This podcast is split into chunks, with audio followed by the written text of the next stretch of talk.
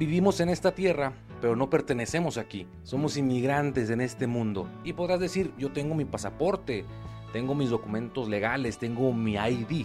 Nosotros pertenecemos al reino de Dios y es importante que invitemos a más personas a ser ciudadanos de esta nación santa.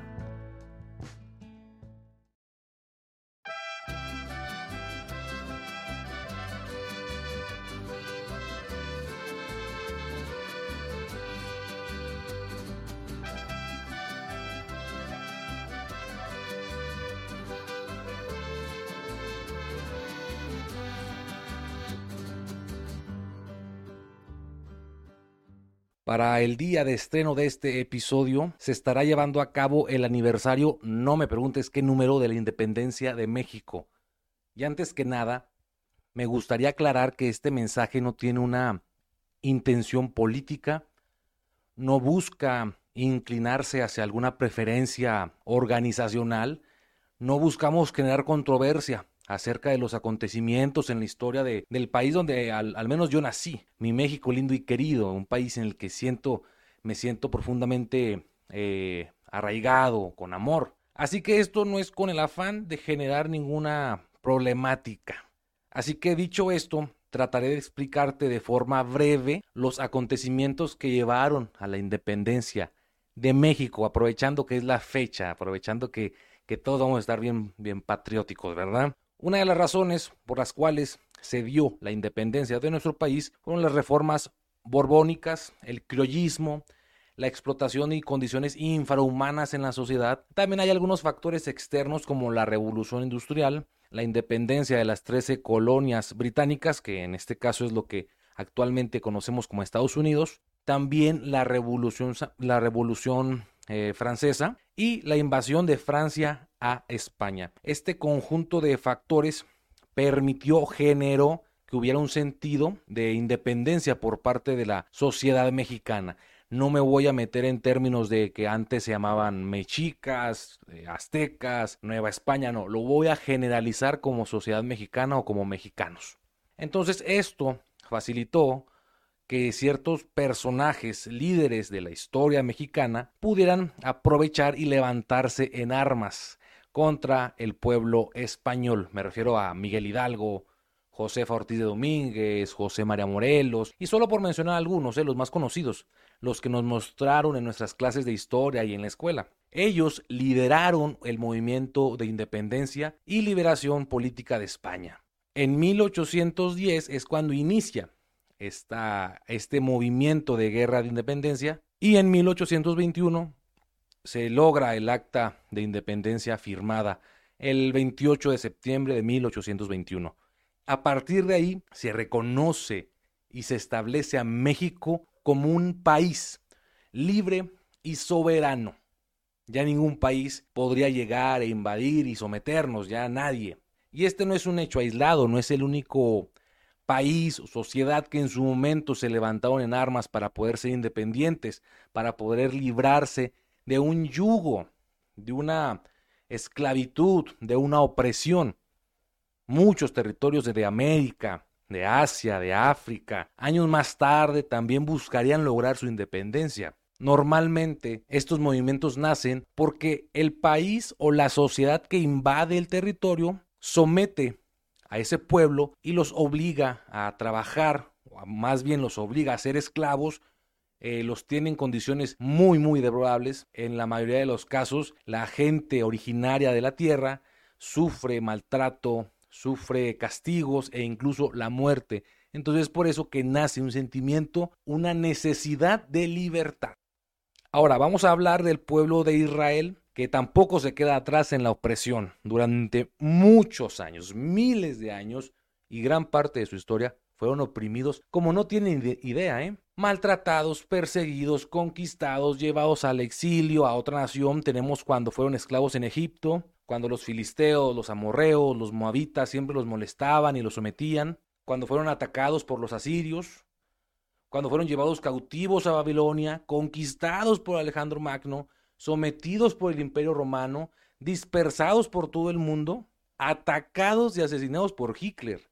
Entonces el pueblo de Israel es una nación, es, una, es un pueblo que está acostumbradísimo al castigo, a la esclavitud, a la persecución. Pero fue en el año de 1948 cuando Israel se constituyó como una nación libre y soberana, un territorio exclusivo a la que muchos israelitas, muchos judíos que estaban dispersos por todo el mundo llegaron y se asentaron como una nación soberana. Ahora nosotros podríamos pensar cómo es que el pueblo de Dios sufrió tanto.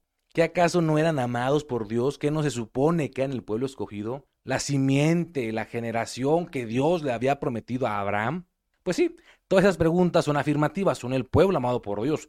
Lamentablemente, Israel solía siempre olvidarse de Dios y buscar dioses paganos de otras naciones. Obviamente esto a Dios le molestaba porque era uno de los mandamientos más específicos que no iban a adorar a otros dioses, que no iban a, tener ídolos. Entonces Dios permitía que otros pueblos los oprimieran por causa de su pecado. Ellos clamaban a Dios, ellos reconocían que habían pecado, clamaban a Dios, Dios inclinaba su oído y los liberaba. Y después volvían a pecar, a ser idólatras. Entonces ellos no necesariamente eran esclavos de alguna otra nación. Ellos eran esclavos del pecado, de la maldad.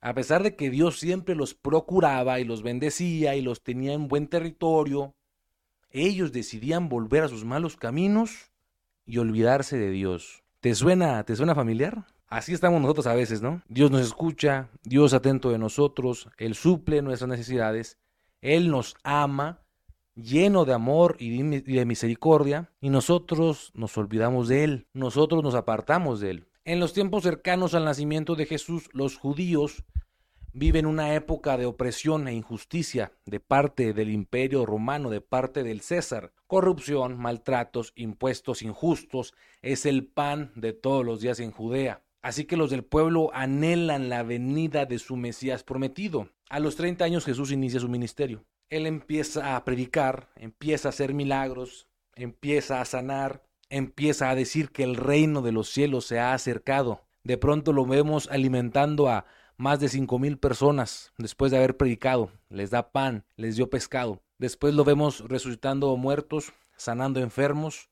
liberando endemoniados. Y él con su mensaje de que el reino de los cielos se ha acercado. Toda la gente empieza a oír las enseñanzas de Jesús. Toda la gente empieza a ver los milagros que hace Jesús. Todos en Israel empiezan a escuchar que hay un Mesías, que probablemente este era el Mesías que había sido prometido, que está dándole de comer a los que no tienen. Entonces, en aquellos tiempos todos pensaban que muy probablemente era Jesús el que los iba a liberar del yugo de opresión del imperio romano. Les predica sana enfermos, libera demonios, multiplica panes para darle de comer a miles. En pocas palabras, Jesús estaba siendo el seguro médico de los judíos. Estabas enfermo, ibas con Jesús y él te sanaba. César, el imperio romano no te podía dar eso.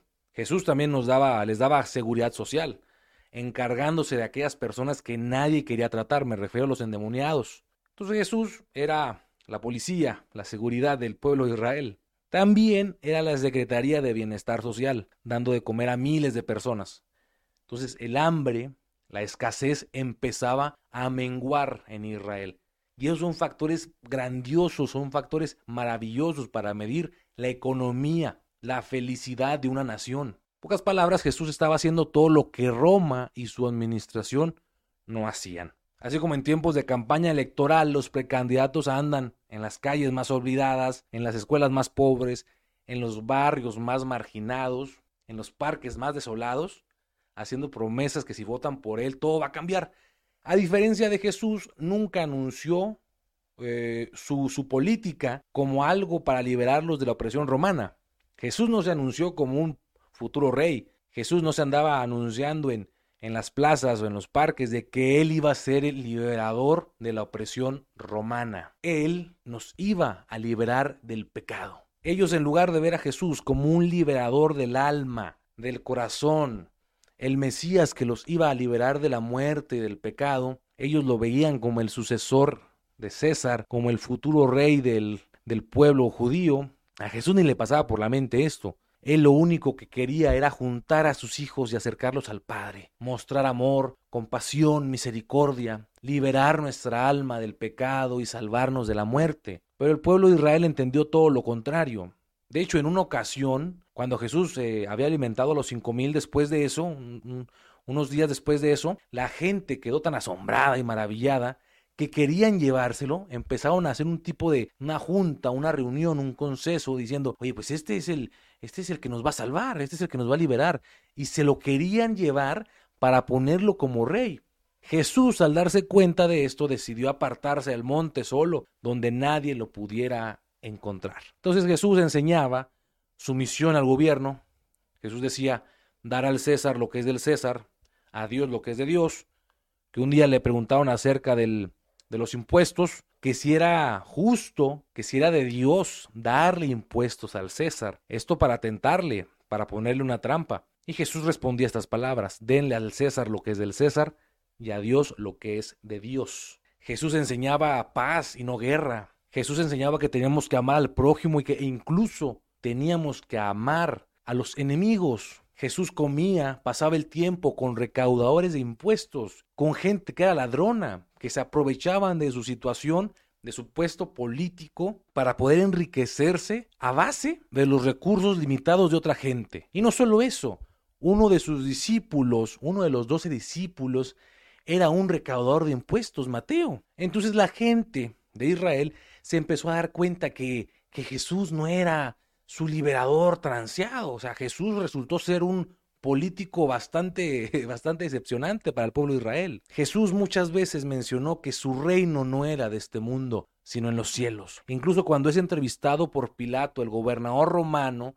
él hace una pregunta. ¿Eres tú el rey de los judíos? Es lo que él pregunta. Jesús responde, mi reino no es de este mundo.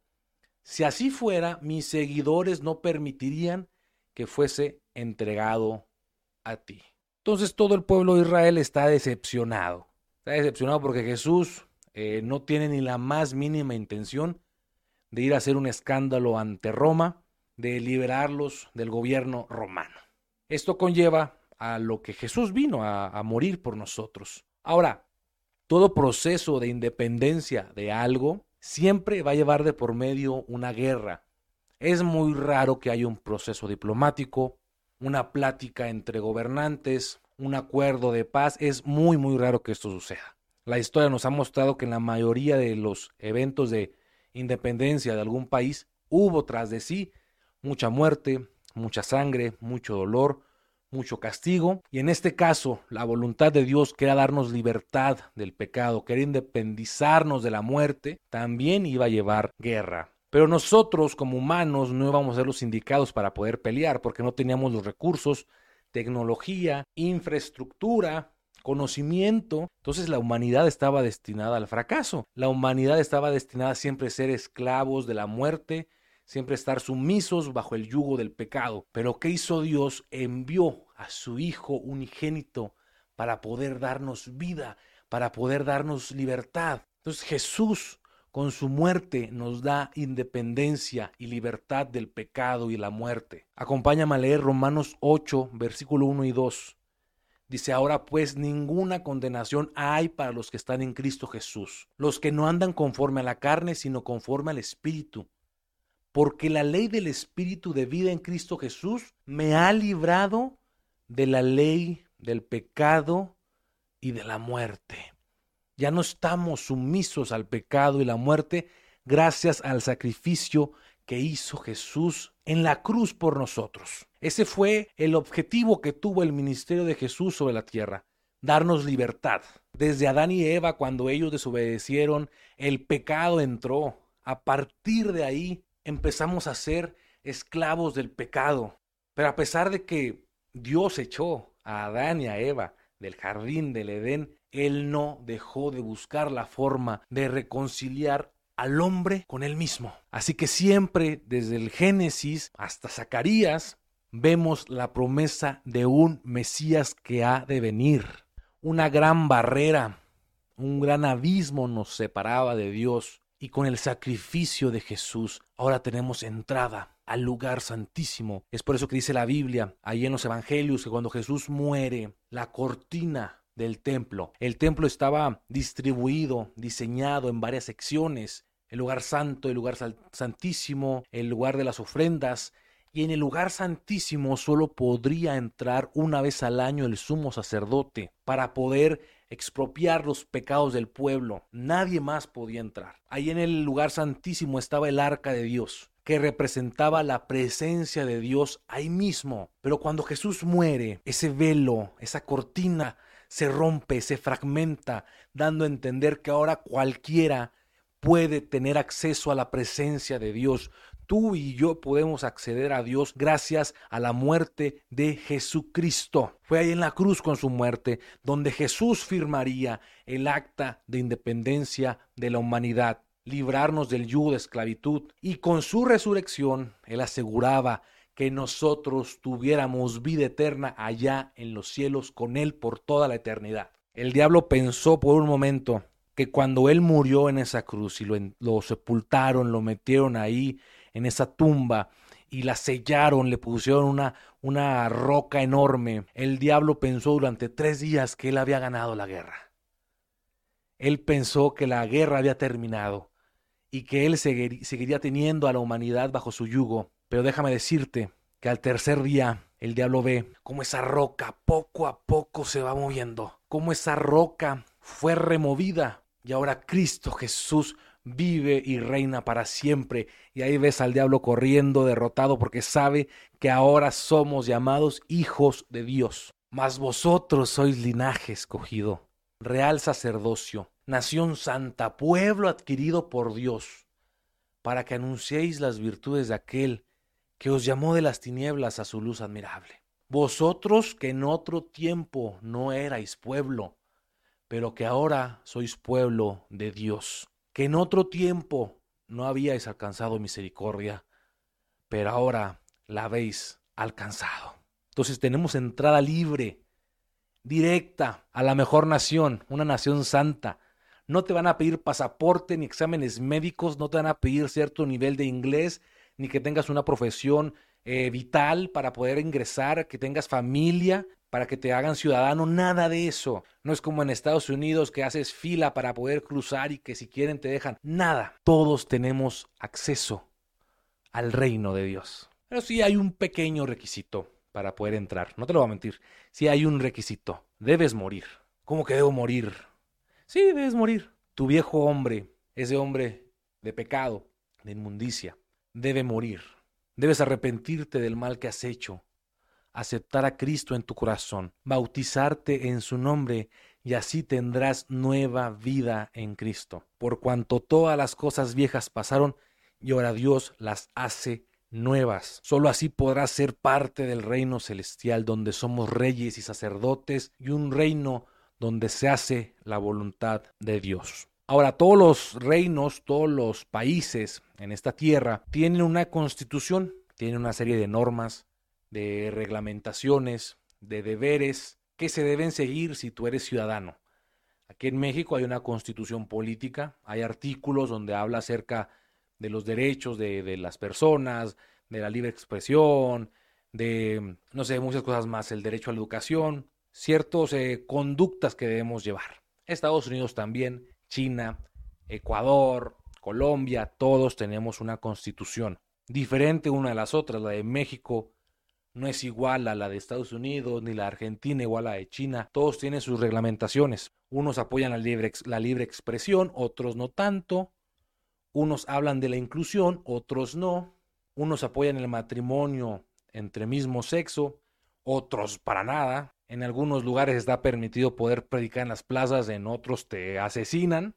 Entonces hay una variedad de regulaciones. Y el reino de Dios, formado ahora por pueblo santo, también tenemos una constitución que nos guía a ser un país diferente. Pero no son tantos artículos, ¿eh? como en la constitución mexicana no son tantos.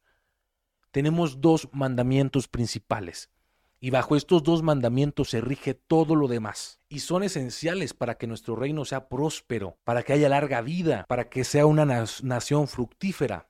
Y el primer mandamiento es amar al Señor tu Dios con todo tu corazón, con toda tu alma, con toda tu mente y con todas tus fuerzas. Ese es el principal mandamiento. Dijo Jesús, si ustedes me aman, van a guardar mis mandamientos. Jesús enseñó muchas cosas y no te voy a platicar todo, te lo voy a resumir. El segundo mandamiento más importante es amar a tu prójimo como a ti mismo.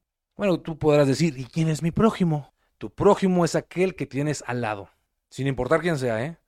Tu vecino, tu jefe, tu maestro, la vecina que te cae mal, el profe que te reprobó, el jefe que te hace imposible la vida en el trabajo, el vecino que tiene la música hasta altas horas de la noche, ese niño que no se calla en medio del culto. También es aquel familiar que te hizo sentir que no vales nada. Es ese tío, esa tía, ese primo, esa prima que te humillaron, que te cerraron la puerta cuando más lo necesitabas. También es aquella persona que un día es hombre y al siguiente día se siente mujer y no lo puedes juzgar. También es tu prójimo. Tu prójimo es aquel que está en la cárcel por varios asesinatos a mano armada. Tu prójimo también es aquel que roba. Y es interesante cómo Jesús nos dice, tienes que amar a tu prójimo como a ti mismo. Y este mandamiento es semejante al primero. ¿Qué quiere decir?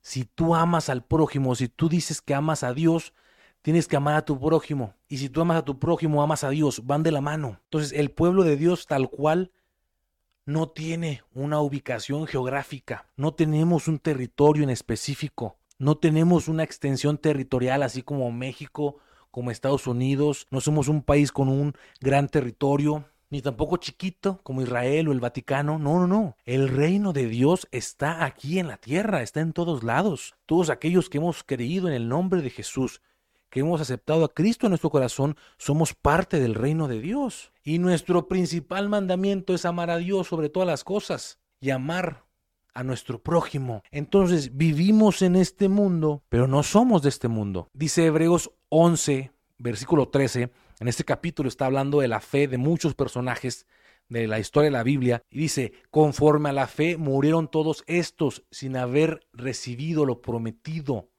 sino mirándolo de lejos y creyéndolo y saludándolo y confesando que eran extranjeros y peregrinos sobre la tierra. Entonces nosotros también somos extranjeros y peregrinos. Vamos vagando, no pertenecemos aquí. Tenemos posesiones, sí, pero nuestro reino está en los cielos. dice el versículo 16, pero anhelaban una mejor, esto es la patria celestial, por lo cual Dios no se avergüenza de llamarse Dios de ellos, porque les ha preparado una ciudad. Entonces aquí no tenemos un territorio propio, pero en los cielos Dios nos está preparando una ciudad. Aquí sobre la tierra vamos de paso, no vamos a durar mucho tiempo aquí. Así que ni le agarres cariño a lo que ves aquí en la tierra, ¿eh? Ni te emociones por querer ir a un viaje. Bueno, si viajas, qué bueno. Pero que no sea tu primordial objetivo. Tu vista, tu mirada debe estar en los cielos, en la ciudad que Dios nos está preparando. Dijo Jesús, en la casa de mi Padre muchas moradas hay. Entonces yo voy a preparar lugar para ustedes. Yo quiero estar en una de esas moradas que Jesús está preparando. Ahora, eso no quita que estamos viviendo en este mundo, que estamos expuestos a las cosas que pasan en este mundo, a sus costumbres, a los malos hábitos, a las prácticas detestables, a los pecados, a las inmundicias. Estamos expuestos a ellas, que vivimos entre el pecado. Pero no porque vivamos entre el pecado quiere decir que nosotros debemos ser pecadores. Es cierto que la gracia de Dios abunda y que su amor también, pero eso no es una licencia para que nosotros pequemos como hijos de Dios, como parte del reino de los cielos, tenemos que marcar una diferencia, porque nosotros somos la sal de esta tierra, somos la luz de este mundo, la levadura que leuda toda la masa. Somos los que le damos eh, sabor a la vida con la palabra de Jesús, para que nadie tenga más hambre. Nosotros vamos a mostrar la luz de Cristo para que todo aquel que vive en tinieblas ahora viva en la luz. Nosotros somos la levadura en una masa. Cuando la levadura entra en una masa, infla, aumenta. Entonces nosotros tenemos que ir a predicar para que más almas vengan a Cristo y démosle de comer el pan para que nadie tenga hambre nunca más. Debemos tener un anhelo porque más gente, más personas vengan a nuestra nación, al reino de Dios. Sin importar estereotipos, sin importar nacionalidad, sin importar creencia sexual, sin importar pasado, sin importar, importar cuántos tatuajes tenga. sin importar cuánto daño te haya hecho, debe haber un anhelo, una pasión por traer almas al reino de Dios. Pero sí, parece que a veces hacemos lo contrario y queremos que Cristo eh, acepte solamente a gente con, con, buena reputación, que se vea presentable, con buena ropa, que sus eh, preferencias sexuales estén bien determinadas, que no tome, que no fume, que no se drogue, que no insulte. A veces parece que en lugar de, de buscar almas al arrepentimiento, queremos que se vayan a la perdición. Y nos empezamos a ver los cristianos como un club social, como una membresía, cuando es todo lo contrario, cuando la iglesia debería estar llena de pecadores porque es un hospital para el alma. Yo me he topado gente que no va a la iglesia porque dice, no, yo para qué voy con los hermanos si nomás me están juzgando. Yo para qué voy ahí. Si no, si me ven así con esta ropa no me van a dejar entrar. Yo recuerdo un Jesús en una boda haciendo milagros. Yo recuerdo a un Jesús en una fiesta en la casa de Mateo predicando el Evangelio. Y todos decían, oye, pero ¿Pero qué hace aquí Jesús? ¿Por qué Jesús come con los pecadores? ¿Por qué se sienta a la mesa con la gente impura? Jesús dijo, yo no he venido a los justos, he venido a los pecadores. Son ellos los que me necesitan. Jesús tenía amor, compasión, misericordia por la gente perdida. Y aquí parece que estamos peor en las iglesias que la policía inmigratoria de Estados Unidos. No dejamos que nadie entre si no cumple ciertos requisitos. Y va a ser duro lo que voy a decir, pero a veces parece que somos fariseos modernos y juzgamos a la gente por lo que es actualmente, por cómo se ve, y nos olvidamos de amar, nos olvidamos que un día nosotros también tuvimos un pasado detestable, horrible, avergonzados de nosotros mismos, y que hubo alguien que nos abrió los brazos, nos extendió los brazos para que pudiéramos llegar a Él. Nos dijo, yo te amo, nos abrazó, nos limpió, sanó nuestras heridas y nos hizo parte de su familia. ¿Qué nos hace pensar que tú y yo podemos juzgar, podemos condenar a otras personas? Misericordia quiero y no sacrificio. Fue lo que dijo Jesús. Nuestro evangelio es predicar que Jesús ama y que nosotros también. Y yo me he topado gente que dice, Jesús también murió por mí. Gente drogadicta, gente que ha asesinado, transgéneros, lesbianas, homosexuales. Ellos no pueden creer que alguien los ame, porque la sociedad e incluso los cristianos los hemos desechado. Ese es el Evangelio de Jesús que dice, venid a mí todos los que estén cansados, todos los que estén trabajados, todos los que estén dolidos, todos los que estén decepcionados, todos los que estén cansados de la vida, porque yo los haré descansar. Para hacer separación, distinción, discriminación, ya hay muchos en el mundo, ¿eh? Tú y yo como cristianos tenemos que amar, tenemos que mostrar misericordia. Nosotros debemos ser diferentes y amar a todos porque todos son nuestro prójimo. ¿Cómo reconoces tú a una persona de otro país? Por su color de piel, por su acento, por su comida. Tú dices, ah, este es mexicano porque está canticante, está haciendo relajo. Tú ves a uno güerito, pelo rubio, con la voz bien gruesa. Ah, este es alemán. ¿Cómo nos identificamos los del reino de Dios? ¿Cuál es nuestra visa? ¿Cuál es nuestro pasaporte? ¿Cuál es nuestra identificación? ¿Quieres saber cuál es nuestra identificación? Juan 11, 35. En esto conocerán todos que sois mis discípulos, si tuviereis amor los unos con los otros. Así es como se van a dar cuenta que somos discípulos, que somos parte del reino de Dios. Si nos amamos los unos a los otros mucho tiempo pensé, ¿por qué amar a Dios y amar al prójimo es semejante? Así lo dijo Jesús, que este mandamiento es semejante al otro.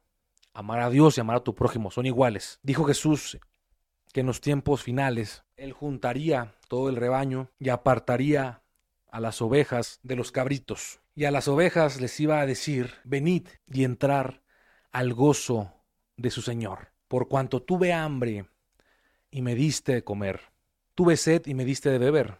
Estuve en la cárcel y me visitaste. Fui forastero, fui extranjero en una tierra y te preocupaste por mí. Estuve enfermo y fuiste a cuidarme. Y las ovejas le van a responder, pero Señor, ¿cuándo te dimos enfermo? ¿Cuándo te dimos con hambre? ¿Cuándo te dimos con sed? ¿Cuándo te dimos forastero? ¿O cuándo estuviste en la cárcel? Y Jesús les iba a responder, por cuanto lo hiciste con uno de mis pequeños, con uno de tus hermanos, lo hiciste conmigo. Ya los cabritos les iba a decir, apartados de mí, hacedores de, de maldad, al fuego eterno. Ahí será el lloro y el crujir de dientes, porque tuve hambre y no me diste de comer. Tuve sed y no me diste un vaso con agua. Estuve enfermo y no me visitaste, no me cuidaste. En la cárcel y no fuiste a verme. Estuve necesitado y no me ayudaste. Estuve triste y no me diste palabras de ánimo. Me viste en la calle pidiendo una moneda y no me la diste. Me viste llorando y no me abrazaste. Y los cabritos le van a decir, Señor, pero ¿cuándo te vimos así?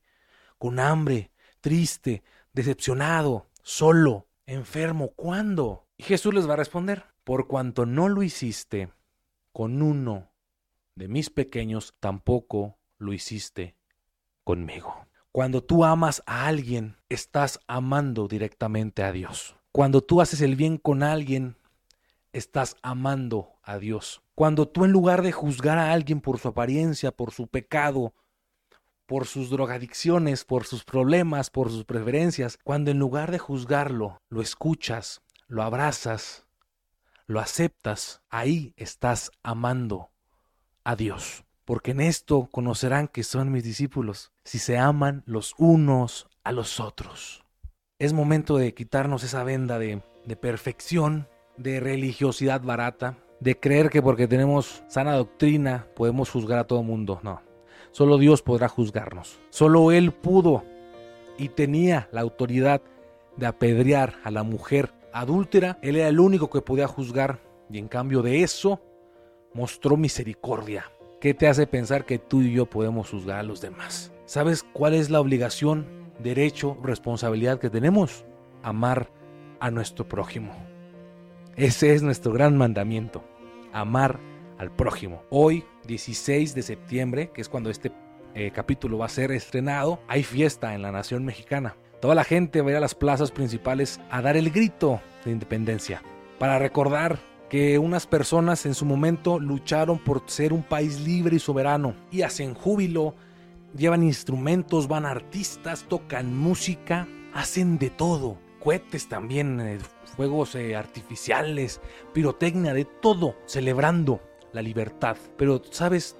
Nosotros como cristianos también tenemos fiesta, y no nomás los cristianos. En el cielo hay fiesta cuando un pecador se arrepiente, cuando un pecador acepta a Cristo en su corazón, hay fiesta en los cielos. Entonces tú y yo debemos buscar que siempre haya fiesta en los cielos, debemos buscar que más almas vengan a Cristo. Y esta es la finalidad de este canal, esta es la finalidad de Amados, que gente se sienta amada, no por mí que estoy hablando, o por quien edita, o por quien publica en redes sociales, sino que se sientan amados, amados, amados por Dios. Y tú, que me estás escuchando, que aún no has recibido a Cristo en tu corazón, te invito a que lo aceptes. Te aseguro que Él no te va a fallar.